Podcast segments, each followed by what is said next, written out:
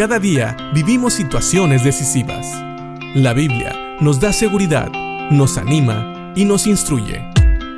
Impacto Diario con el doctor Julio Varela.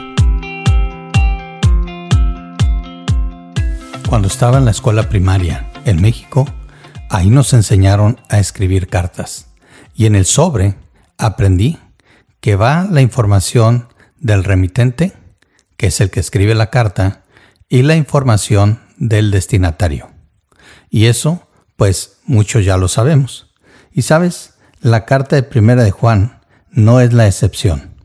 Hay un escritor o un remitente, pero también hay algunos destinatarios. Juan escribió esta carta con ciertas personas en mente, y él nos revela quiénes son. En primera de Juan capítulo 5 versículo 13 dice así: les he escrito estas cosas a ustedes que creen en el nombre del Hijo de Dios, para que sepan que tienen vida eterna. Como puedes ver, aquí Juan nos habla de las cosas que ha escrito, nos dice a quién se las escribió y nos dice también por qué las escribió o la razón por la cual escribió esta carta. Primero, quiero mencionar, dice, les he escrito estas cosas. Ahora, ¿a qué se refiere con estas cosas? Pues básicamente a todo lo que ya mencionamos en el resto de la carta de primera de Juan, desde el capítulo 1 hasta el capítulo 5, versículo 12. Y por mencionar algunas de estas cosas, vimos que el cristiano puede pecar, pero que no practica el pecado, es decir, no vive en las tinieblas. El cristiano verdadero procura caminar en la luz. Que Dios perdona al que confiesa su pecado, pues tiene un abogado que es Cristo, el cual intercede por todo creyente.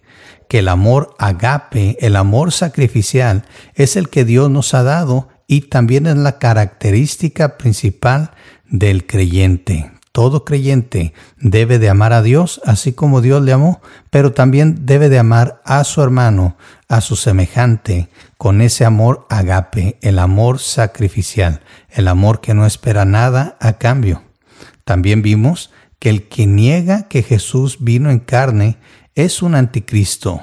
Y todo esto sabemos, Juan habla de ello porque ahí en su iglesia los destinatarios de esta carta que reciben esta carta y están leyéndola, ellos estaban luchando contra el gnosticismo y el docetismo, que negaban que Jesús había venido en carne. Por lo tanto, Jesús no había muerto. También ellos decían que se requería de un conocimiento especial para poder llegar a un nivel espiritual superior a los demás y que vivir y pecar en la carne no afectaba al espíritu, porque ellos, ellos decían, la materia es mala, pero el espíritu es bueno. Todo esto es lo que se estaba enseñando, lo que iba en contra de lo que Juan mismo ya había enseñado.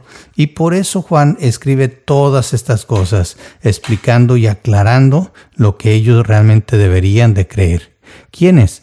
Pues ellos, los que creen en el nombre del Hijo de Dios. Esto es el verdadero creyente.